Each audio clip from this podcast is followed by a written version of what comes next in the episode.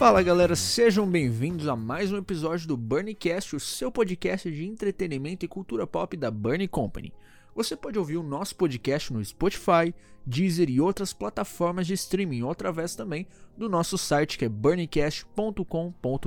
Lá você pode assinar a nossa newsletter e sempre vai receber os episódios novos e conteúdos exclusivos no seu e-mail, além do acesso ao nosso grupo no Telegram, onde você pode sugerir pautas, conversar com a gente, enviar mensagens de áudio, entre outras coisas. Não se esqueça também de seguir as nossas redes sociais, que é podcastburner no Facebook, Twitter e Instagram. E hoje trouxemos um tema relacionado a cinema, de como Hollywood está há 100 anos contando as mesmas histórias e você nem percebeu. Eu sou Guilherme Cepeda. Eu sou o Pedro Prado. E vamos receber a Gabriela Franco do Minas Nerds. Oi, pessoal, tudo bem? Uma honra estar com vocês aqui de novo no Burncast. Não há consenso de fato entre roteiristas, dramaturgas, etc., sobre quantas seriam as histórias que seguem sendo desenvolvidas através dos anos. Porém, todos esses afirmam que, ao menos aqui na cultura ocidental, Existe uma infinidade de tramas simples, alguns esquemas narrativos ou argumentos que representam quase todas as ficções atuais. Pois é, e nesse caso, Hollywood é geralmente criticada por toda, com toda razão, né, na verdade, por essa prática de reciclar sempre esses padrões básicos, né, argumentativos, que eles acabam recontando a mesma história um zilhão de vezes. E tudo é assim, tudo é combinado, amadurecido, ou às vezes até não amadurecido, e servido novamente como se fosse algo novo e não um produto que já foi inúmeras vezes reciclado. E hoje a gente vai trazer aqui para vocês essas histórias que, sério, eu, na hora que a gente começou a fazer essas pesquisas e tudo mais, eu fiquei de cara porque é impressionante. Um, um punhado de histórias que resumem quase tudo que a gente consome. Claro, cada produção tem seu contexto, mas é realmente assombroso a gente ver como tudo é de fato recontado de formas diferentes. E começando com a história de Ícaro, que são histórias né, de ascensão e queda. Como já era contado no mito grego do arquiteto Dédalo, que fabricou as asas para que Ícaro pudesse voar, mas acabou se precipitando e chegando muito próximo ao Sol. As asas acabaram se derretendo e ele acabou caindo e morrendo. Sendo mais específico, né, trazendo um pouco pro relacionamento com os temas de Hollywood, se tratam de tramas com ascensão social, de êxito, de vaidade triunfante e, no último momento, do castigo que merece todo aquele que, por ambição, falta de realismo ou até menos estupidez, tenta voar muito alto. Mas a parte, assim, que são fábulas morais que, em que o personagem, conforme ascende, ele vai se esquecendo de suas raízes e de suas qualidades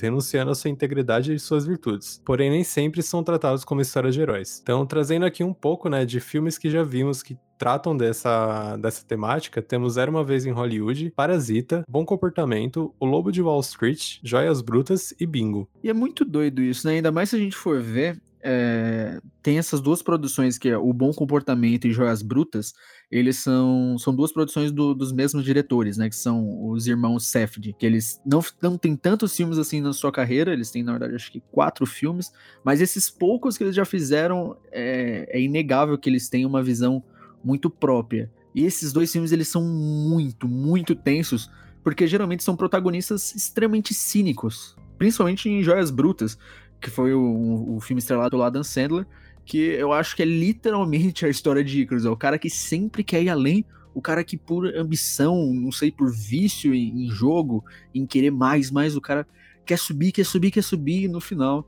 a gente já sabe o que aconteceu com o Ícaro. E como que você vê é, é, essa, esse tipo de história, Gabi? Então, gente, esse tipo de história, na verdade, é uma coisa bem antiga, né? De tempos imemoriais.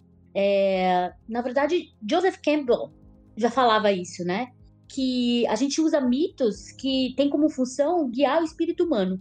É, ele via nos mitos uma experiência do sentido, ou seja, uma aproximação das narrativas que davam sentido à vida humana. Né? Outro, outro historiador também, outro é, é, estudioso de mitos, que se chama Pierre Grimal, que eu estudo bastante, é, ele diz que, que a narrativa, na verdade, dos mitos é uma narrativa de caráter simbólico e imagético, ou seja, é, o mito não é uma realidade independente, mas ele evolui com as condições históricas, étnicas é, de cada cultura. Ele pro procura explicar e demonstrar por meio da ação e do modo de ser das pessoas, dos personagens, a origem das coisas. Então, assim, é, na verdade, são são arquétipos, né? Os mitos, eles mostram, é como se a gente estivesse olhando no espelho e vendo através desses mitos o comportamento humano. Então, é muito legal isso é de é, então não é nenhuma, nenhuma, nenhuma novidade que, que Hollywood use esse, essa, essa, como é que fala? Esse mix aí de histórias prontas, só colocar água e já tá tudo certo. Essa questão do, do Ícaro que vocês estavam falando, tem um filme, por exemplo, que reflete, que não é uma cinebiografia, aliás, que fala de. Aliás, tem inúmeras cinebiografias que mostram esse comportamento. Mas uma que eu vi recentemente, que tá na Netflix, inclusive, é o Fome de Poder, né? Que chama The Founder, que mostra a história do McDonald's. Então, assim, é, o, o, o Ray Kraft, na verdade, que é o cara que meio que rouba a ideia dos irmãos McDonald's para fazer o McDonald's, ele é, um, ele é um mito de Ícaro. Ele começa super legal dentro da ética e bababá, e aí você vê como o filme descamba. Não vou dar spoilers, mas é mais ou menos isso. pois é, como o cara vai se perdendo, né? E é doido isso, porque ao mesmo tempo que, de certa forma, a gente sabe que é é ruim você reciclar ali com o mesmo conceito e tudo mais.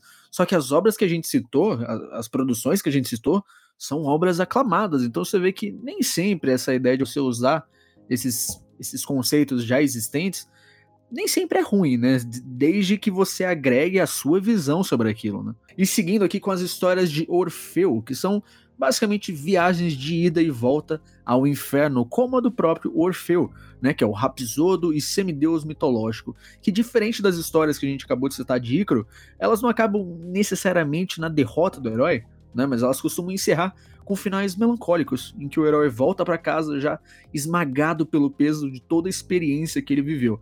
Ele, de certa forma, tá assim mais sábio, mais cético, mas no final das contas mais triste porque ele acabou perdendo de novo o que foi procurar. Corria com o próprio Orfeu, que voltou do inferno certinho, inteiro, mas sem sua esposa Eurídice, que foi a razão para ele ir ao inferno. E algumas produções que a gente já viu assim, eu joguei recentemente e não, não tinha como citar, como não citar, né? The Last of Us Parte 2, que para mim é inteiramente uma história de Orfeu. Tem Taxi Driver, tem até o próprio Coringa, tem Logan, o Irlandês, que foi um grande sucesso na Netflix, e tem até a série Breaking Bad, que aí a gente pode discutir se é uma história de Ícaro, se é uma história de Orfeu, porque, é, Gabi, até você, acho que você vai saber é, explicar essa parte, mas existe uma confusão entre a história de Orfeu e de Ícaro, né? Na verdade, as duas narrativas, elas mostram a luta do herói e nem sempre a vitória, né?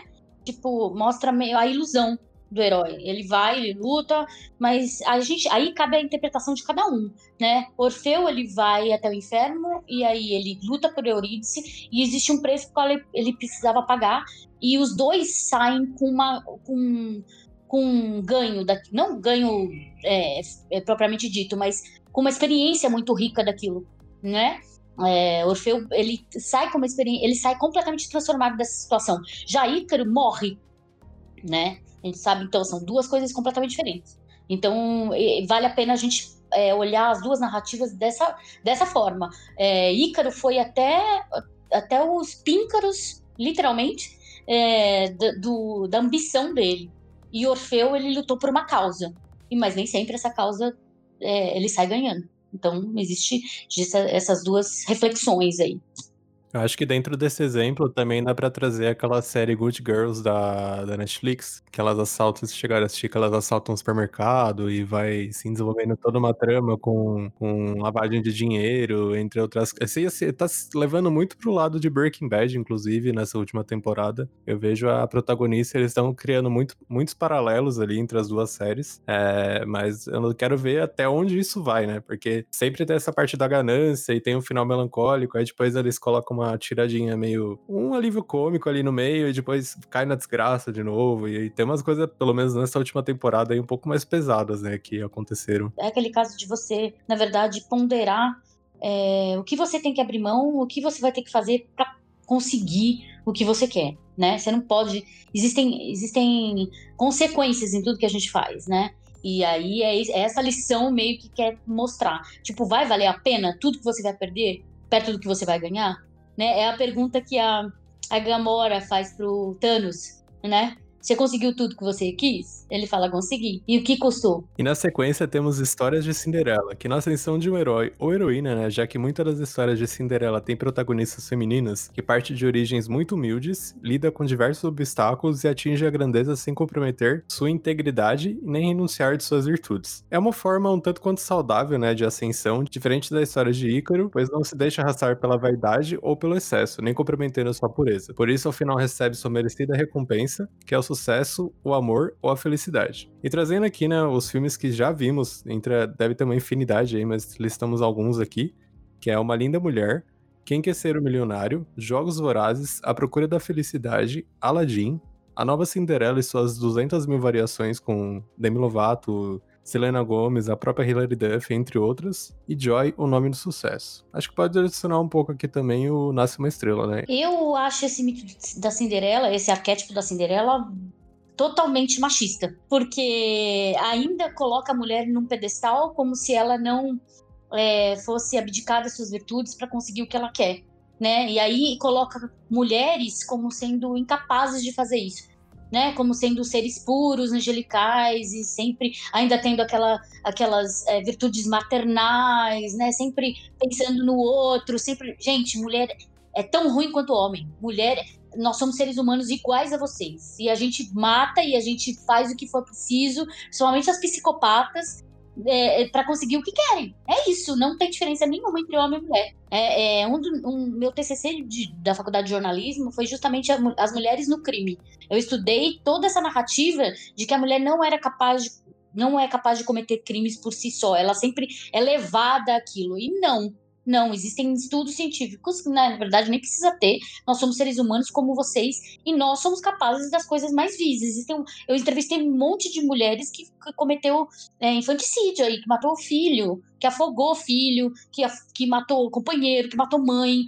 Assim, tipo, meu, é a mesma coisa, mesma coisa. Mesma coisa que acontece no cérebro masculino do homem acontece no cérebro da mulher, não tem diferença alguma. Mas é, Hollywood, com, com, com a sua narrativa, tentando manter ainda a narrativa romântica da coisa, quer eximir a mulher desses sentimentos vis. Né? E mesmo quando coloca a mulher em, no papel de vilã, ela justifica isso. Ah, ela fez isso porque ela foi estuprada. Ela fez isso porque ah, ela foi abandonada pela mãe. Ela, né, tenta humanizar a vilania da mulher. Não, existem mulheres ruins puramente ruins, assim como existem homens puramente ruins, é a mesma coisa. Eu acho que trazendo aí também daquele garoto exemplar. É, a protagonista, ela fez tudo, não sei se chegaram a assistir o Maravilhoso, maravilhoso, é, grande exemplo. Ela fez aquilo porque ela quis e é isso. Tipo, ela, no final ela consegue o que ela quer, inclusive, né? Exatamente, é uma, é, é uma narrativa que mostra a crueldade do que ela fez. Ela fez aquilo tudo de caso pensado. Gente, se a gente for pensar, tipo, é, a mão que balança o berço, por exemplo, terrível. E isso é uma coisa que até eu passei por essa transformação, de como a gente observa esse tipo de personagem, esse tipo de narrativa narrativa, a personagem principal, esqueci o nome dela agora, de Garota Exemplar, ela é realmente abominada. Enquanto a gente pega, por exemplo, o próprio Coringa ou o próprio personagem lá do Taxi Driver, eles são idolatrados, sabe? A, a vilania masculina, ela é idolatrada, mas quando é uma mulher, vixe, então, essa mulher porque é a vilania masculina está associada à masculinidade, à virilidade, né? E a vilania feminina está também associada à virilidade. Então, isso aproxima a mulher do homem, né? É uma mulher que é como se ela fosse despida das características femininas dela, que a tornam o quê? Doce, compreensiva, é, bem-humorada, leve, né? A mulher é como se ela tivesse aqui na Terra para ser tipo um refresco para a humanidade, né? Ela está aqui só para trazer a beleza e a, o prazer, ela está aqui para servir, ela está aqui para sempre ser o alívio das pessoas. E não, nós somos seres humanos como quaisquer outros. E estamos aqui também sofrendo pra caralho, né? Tipo, estamos no mesmo, mesmo pé que vocês, não tem essa. E na sequência temos a Forja do Herói. São histórias bem menos trágicas, ao contrário das outras que os personagens passaram pelo inferno, né? Então costuma ser histórias de passagem para maturidade, ou que personagens que viveram uma experiência transformadora, uma aventura ou um encontro casual na estrada da vida. Obviamente, nem todas as viagens iniciáticas, que também é outro nome que é, é dado para a Forja do Herói, conduzem a finais felizes. Temos filmes aqui que trazem esse arquétipo, né? Que é Conta Comigo, Pequena Miss Sunshine, Logan, Zumbilândia, Gigantes de Aço, o próprio próprio The Last of Us, Chef, Ad Astra, que é um filme muito bom, inclusive, e Férias Frustradas. Pois é, e é curioso ver como você consegue transitar entre gêneros, né? Com o mesmo, com a mesma base. E é engraçado também como a gente cita pela terceira vez Logan. E não quer dizer que Logan seja só uma dessas coisas, mas como a gente consegue combinar essas histórias em uma narrativa. Então, Logan você tem tanto a viagem iniciática, né, que tem toda a viagem do Logan ao lado do, do professor Xavier, da X-23, mas também acaba tendo ali um, um pouco do conto de Orfeu, assim como tem, pode ter, acaba, acaba tendo às vezes algum personagem que remete ao Ícaro, enfim. E acho que é, é nesse que a gente tem que focar às vezes também, né, que tem como você combinar esses elementos para trazer uma boa narrativa. É que acho que quando os filmes são bem construídos, como é o caso de Logan, que é inegável a qualidade de toda. O, o, o encerramento do arco do Wolverine ali, é, a parte, eles trazem vários, vários arquétipos né, dentro do mesmo filme, sem que pareça desconexo, né? Não parece um Frankenstein, é uma coisa que faz sentido ali, né? Na verdade, como a gente estava falando, é, os mitos são histórias que permitem a gente olhar para dentro e receber a mensagem que eles querem falar, né? Criptografada em símbolos. Né? Então, dentro, assim, para fazer um filme, como a gente está falando que Hollywood re repete a ad eterno é, é, é, diversas fórmulas dentro da narrativa mitológica e tudo isso, quando você vê um filme rico, é porque dentro dele existem diversas narrativas mitológicas, né? Que na verdade são nossa jornada como seres humanos. Então, dentro de Logan, a gente tem tem a luta, tem a jornada do herói, tem a questão do Orfeu, né? A luta dele contra a velhice e a, e a finitude da vida, né? O legado, o que ele deixa, tem tudo isso dentro dessa narrativa. É isso que torna narrativas ricas, não é porque a gente não tá falando, a gente não tá metendo pau em Hollywood falando que ele faz exatamente as mesmas coisas mas na verdade ele combinando essas narrativas é o que torna uma história rica,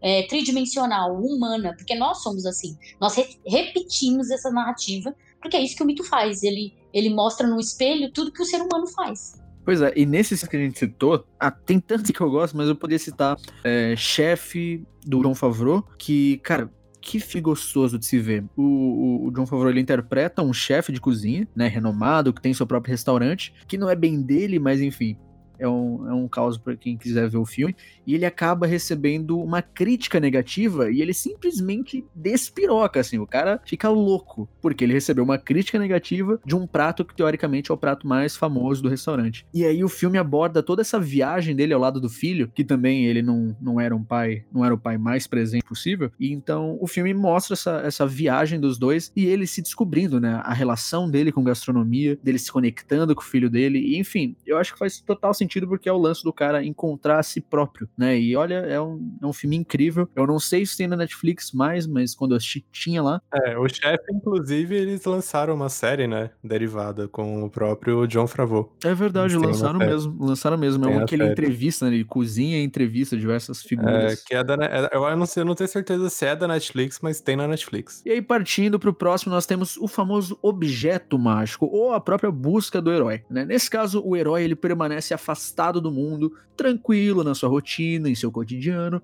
até que encontra algo que será valioso para ele, mas em seguida perde, ou acabam até roubando esse tesouro e ele precisa então recuperá-lo. A história do objeto mágico trata-se de um padrão tão básico que inúmeras ficções contemporâneas continuam a explorá-la de maneira consciente ou inconsciente. Na ficção, também ele pode ser conhecido como MacGuffin, que é um dispositivo do enredo na forma de algum objetivo objeto desejado ou até outro motivador que o protagonista persegue, muitas vezes com pouca ou nenhuma explicação narrativa, como a gente já falou anteriormente. E o tipo mais comum de MacGuffin é um objeto, um lugar ou até mesmo uma pessoa. Outros tipos abstratos incluem dinheiro, vitória, glória, sobrevivência, poder, amor ou alguma inexplicável força motriz, assim, que, que vai fazer o personagem ir atrás daquilo. E algumas produções que nós já vimos assim, segura a cadeira, porque agora vai ter bastante. A gente tem Busca Implacável, do Liam Neeson, tem o próprio Mágico de Oz, os inumer inumeráveis Indiana Jones, né? Tem Star Wars, tem os Goonies, O Senhor dos Anéis, tem o Pulp Fiction, Se Beber Não Case, O Resgate do Soldado Ryan, e por aí vai, porque, meu Deus, é uma lista inúmera, como, como, como eu falei aqui, de obras que seguiram né, esse, esse, essa premissa. Essa questão do objeto mágico é muito legal, é uma das mais usadas em Hollywood, é uma das mais metafóricas, mais simbólicas. Mas eu tenho que falar aqui como, assim, não sei se você sabe, mas eu tenho uma especialização em cultura pop e heróis como mito, né? Como novos mitos. Então eu fiquei muito honrada de vocês terem me convidado para fazer parte desse podcast hoje, porque é justamente um assunto o qual eu estudo né? E agora estou me aprofundando ainda mais porque estou cursando é, psicanálise, então estou me aprofundando ainda mais nessa questão dos mitos e como eles funcionam como metáforas do comportamento humano. E então nessa questão do objeto mágico, eu, eu preciso que nada mais é do que a jornada do herói também, né? Porque o herói, ou ele, na verdade, na jornada do herói a gente a gente chama o objeto mágico de elixir, né? Que é uma coisa que vai transformar não só a ele, mas é, todo, todo o microcosmo desse herói até o mundo, né, digamos assim.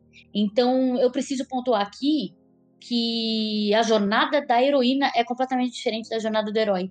Tá? Uma das coisas que diferencia a jornada do, da heroína da jornada do herói é que o herói é apresentado a esse elixir ou esse objeto mágico, aí ele, ele tem a opção de não aceitar esse objeto mágico, que na verdade é o que acontece. Ele, ele, ele é, é chamado à aventura, aí ele rejeita essa chamada aventura, porque ou porque ele tá com preguiça, ou porque ele tem mais coisa para fazer, ou porque ele não quer, mas ele tem esse poder de não, não aceitar. Essa é a primeira etapa na qual difere da jornada da heroína, que a jornada da heroína, a mulher, ela é jogada naquilo. Ela fala assim: você vai fazer isso sim.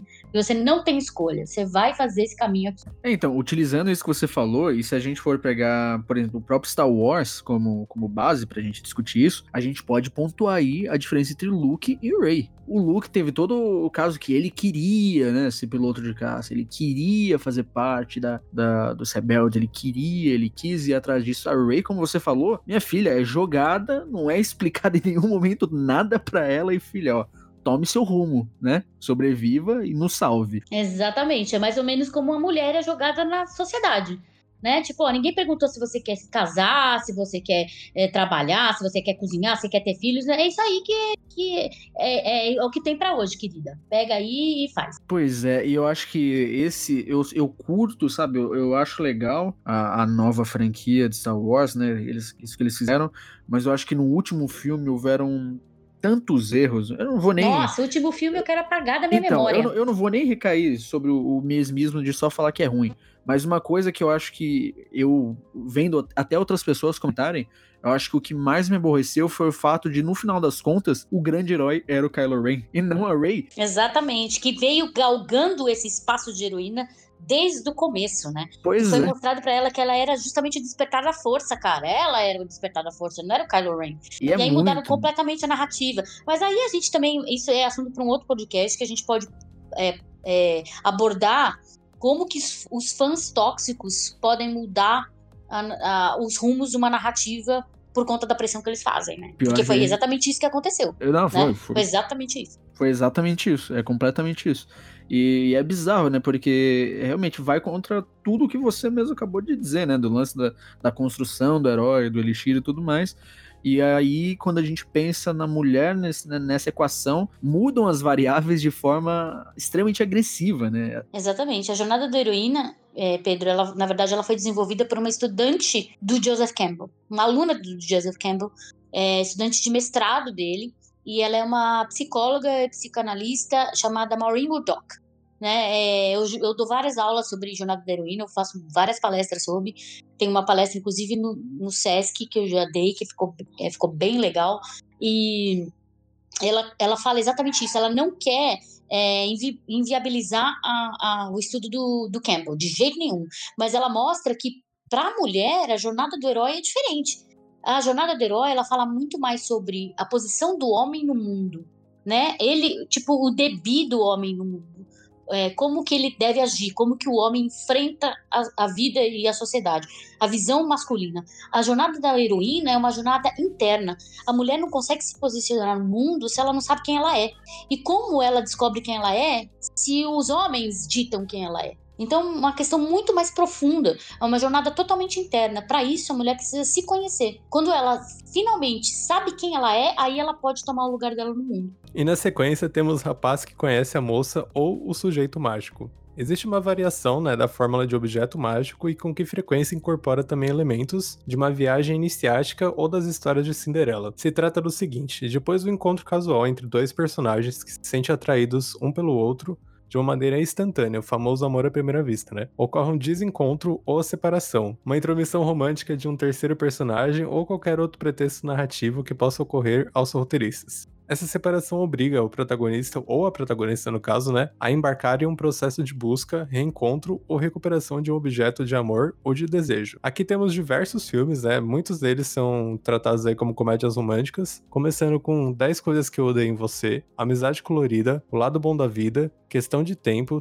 Três Vezes Amor, E Se Fosse Verdade, e Como Perder um Homem em 10 Dias. É, exatamente. Eu tenho mil pés atrás por conta dessa narrativa romântica de Hollywood, porque eu acho que isso acabou com, com a nossa sociedade, inclusive com as expectativas de mulheres uh, em, em relação a relacionamentos. Eu tô, inclusive, para montar uma, uma, uma, série de palestras dizendo como Hollywood acabou com o seu casamento. É, trazem um pouco dessa narrativa também de uma geração que cresceu, né, vendo os filmes de princesa da Disney, acha que relacionamento é tudo, aquela, tudo aquilo lá, né, mas não é, né? Exatamente, criou uma, uma lista de expectativas completamente irreais dentro do que é um relacionamento, que são duas pessoas falhas, duas pessoas completamente perdidas na vida, tentando se encontrar, tentando fazer tentando se amar, tentando ficar junto, tentando fazer a coisa funcionar. E é isso, é tentativa e erro o tempo inteiro, não tem só acerto, né? Não tem só acerto. E meio que a galera meio que esquece disso. E aí, nossa, nem falo, né? Tipo, aí é, começa. É, é, um monte de mina casando e depois descobrindo que não é bem assim, é um monte de homem traindo, é um monte. É isso. E aí tem toda essa, essa novela que a gente vê de relacionamento. Eu acho novelas, inclusive, a linha de dramaturgia brasileira, mexicana, muito mais próxima da realidade do que as comédias românticas de Hollywood. Não, então, o que vocês estavam falando de, de casal, construção é, irreal, é, na real é, um, é, uma coisa que acontece muito, né? Se a gente for pegar esses filmes de, de comédia romântica e tudo mais. Dentre esses filmes aqui que eu conheço, né, que eu vi aqui, eu acho que o, o que mais chega próximo de, de, algo mais verossímil, né, com o que a gente vive, talvez seja, sei lá, Brilho Eterno de uma Mente Sem Lembranças. Não sei, que aí sim, são duas pessoas meio que quebradinhas tentando... Não só isso, né, Brilho Eterno também é uma puta metáfora, né, de que você não, não consegue esquecer a pessoa que, né, você não consegue remover é, lembranças da, da pessoa é, na tua vida e que aquilo faz parte de quem você é. Aquilo é construção de quem você é. Tudo que a gente vive, de bom e de ruim, constrói nosso caráter, gente. Óbvio que a gente não quer passar por coisas ruins, que seria muito melhor se, gente, se nosso caráter fosse composto só de memórias boas e de, e de sensações boas e de sentimentos bons, claro que sim. Mas a nossa psique, na verdade, o equilíbrio, nosso equilíbrio psíquico também é, conta com a, com a, com a, em lidar com sentimentos ruins de como processá-los. Né, como processar, como processar a perda, como processar o luto, como processar a tristeza, é, tudo isso faz parte. E, e Brilho Eterno lida muito com isso, né? Como você é, como você processa. Primeiro, porque eles já têm uma tendência depressiva, ambos os personagens. Tem, eles são melancólicos, extremamente depressivos, né? Principalmente o personagem de Jim Carrey, é extremamente depressivo. É, é apegado, né? Aquela coisa da, da teoria do apego também, é muito legal. É, a teoria do apego, eu recomendo vocês. É, tem um vídeo sensacional da, daquela drag queen sensacional, como é que ela chama? De, é, é, Rita Von Hunt, exatamente. Rita Von Hunt, sensacional da teoria do apego. É, é um assunto enorme, não dá para explicar aqui agora, mas eu, eu, eu recomendo vocês procurarem um vídeo da Rita Von Hunt chamado Teoria do Apego que pauta relacionamentos. Né? E é do perso... Tempero Drag? É, é, do Tempero drag. drag. exatamente, Tempero Drag. E o personagem de Jim Carrey, ele é totalmente dentro dessa teoria do apego. Ele é pegado aos momentos que ele passa com, com a Clementine.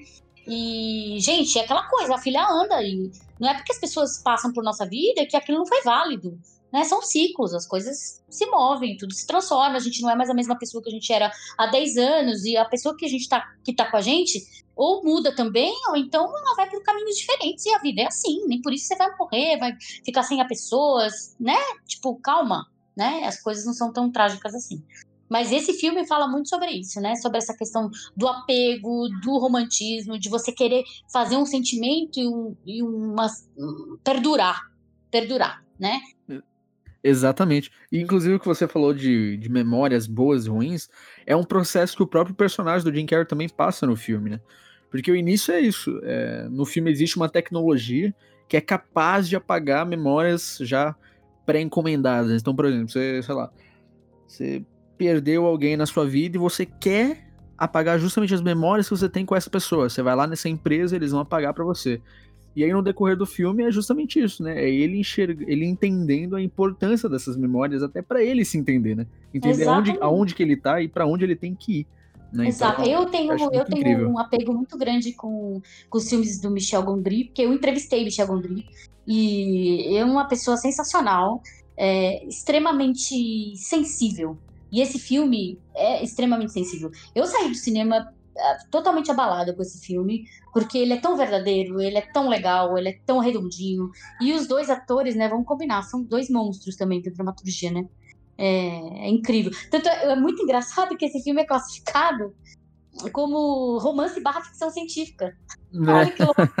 é porque tem esse, esse lado é, ficcional, lado né, da tecnologia. É, sim, né? É, que na verdade é totalmente uma ficção científica e tal. Agora eu queria, eu queria fazer uma. Não sei se vou quebrar um pouco tipo, o roteiro Nada, de vocês. Nem um pouco. Mas eu queria fazer uma pergunta para vocês e até uma, uma questão de, de questionamento, de provocação. Né? Você acha que. Assim, a gente está falando aqui dos, dos mitos, de quantos mitos são metafóricos e de, de quanto eles são necessários para que a gente entenda a própria natureza humana e o comportamento humano. Vocês acham que a audiência de hoje consegue entender essas metáforas? Consegue fazer relação disso com elas?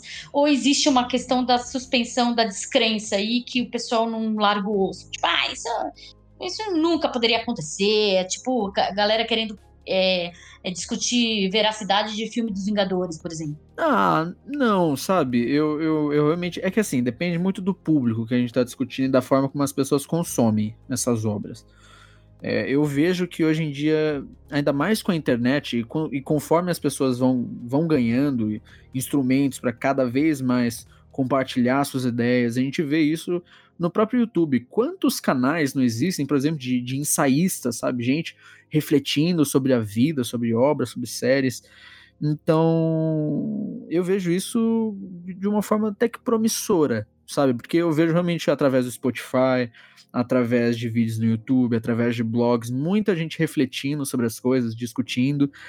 E ao mesmo tempo, com essa mesma crescente que, a gente tem das ferramentas, a gente também encontra muito ruído, né? Então, às vezes eu acho que essa discussão de você compreender a obra e você refletir sobre ela acaba caindo num papinho, às vezes, do que é bom do que é ruim. É, na verdade, quando você interpretou, essa é a questão da arte, né? A arte, quando, quando o artista ele, ele faz a arte, ele entrega essa arte ao mundo, né? Então, assim, não importa muito qual foi os, os principais, qual foram os principais metáforas que ele quis passar ali, qual, qual foi a ideia primordial da obra ela vai ser é, livre interpretada de, de modo é, pessoal por cada um de nós, né? Tipo, você joga isso daí no mundo. Aí a gente volta para uma questão de também é, elitização da arte, por exemplo. E aí separar cinema de arte e cinema blockbuster, blockbuster né, por né? exemplo. Né? Escapismo. É, exatamente. O escapismo é para você não pensar, porque eu não quero, eu não quero ter metáforas, eu não quero que, não quero, eu não quero ver meus defeitos na tela né? Eu quero só ver gente explodindo e galera arrancando cabeça, né? E aí a gente vê essa questão da luta e do, entre os, esses dois gêneros aí, né? E aí a gente vê também que a questão do, de filme de arte também é meio que deixado à margem, porque a galera fala, ah, não, é filme cabeça, né? Aí a galera já põe, tipo, ah, não, é um filme cabeça. Por exemplo, a gente volta para um filme que está no limiar entre as duas coisas, que é Mãe, por exemplo, da Aronofsky, que foi super criticado pela gar... Por quê? Porque ele é um diretor, queira ou não, do cinema comercial, ele é americano, ele não é um diretor iraniano, não é um filme tailandês, mas ele é um filme completamente cheio de metáforas, total, né? E aí ficou até hermético o filme. Chegou uma hora que o filme ficou até hermético. A galera, tipo, que via no cinema. Eu vi, gente, eu vi o filme duas vezes. E as duas vezes que eu fui no cinema, eu vi a galera levantando indignada do cinema, falando: esse filme é uma bosta, quero ir embora, não tô entendendo porra nenhuma. Não estou entendendo. Exato. E aí vem aquela galera do filme Coach falando: se você não entendeu mãe, então você não entendeu a vida, né? Aí tentando dar também toda uma gravidade. Sim. É, a famosa carteirada. Exato. Ah, na mesma, na mesma parte dessa dinâmica aí, tem alguns filmes. Não, um tanto quanto questionáveis, que, que são filmes, tipo, que são criticados, alguns com razão mesmo, e o pessoal fica tentando criar 270 mil teorias para justificar o filme falando que é cult, só pra tirar. Fala, não, isso não é ruim, isso aqui é cult, você, você que não entendeu o filme. Exato, é você que não É entendeu. conceito. É, é conceito. Exatamente, aí você precisa. Aí, como que você é, difere se é conceito ou se não é conceito? Pois É o seguinte, é, é, tudo depende de repertório, e a gente tem que entender que nem todo mundo tem, tem esse repertório. E eu digo repertório psicanalítico mesmo, psicológico, e de referências culturais, né? Então eu penso, se você vai lançar um filme e esse filme acaba ficando hermético, então ele serve para ele é elitizado, porque ele serve para uma parcela muito pequena do público, né? Ele nem todo mundo vai entender. E era isso que você queria mesmo? Se ele queria isso, então assume, meu, esse filme, fiz esse filme só para poucos que vão entender. É isso. Mas não tenta vender o filme como sendo uma obra popular, sendo que o próprio o povo para quem essa obra, essa obra foi feita não vai entender completamente. Né? E isso não quer dizer que as pessoas são burras, quer dizer que elas não tiveram esse repertório, elas não conseguem ver a vida por esse lado. E nem todo mundo consegue mesmo, gente. Com a vida corrida que a gente tem, a gente perde um pouco o sentido de metáfora, a gente não sabe desvendar, a gente é, é, fica muito centrada no que é real. E o filme e os mitos, eles evocam uma- um mundo de sonhos, uma- um mundo simbólico. E aí você precisa é, adentrar esse mundo. Quando o mito é confundido com história, ele deixa de se aplicar ao homem, né? Ele, quando o mito é confundido com a realidade, ele deixa de se aplicar ao homem.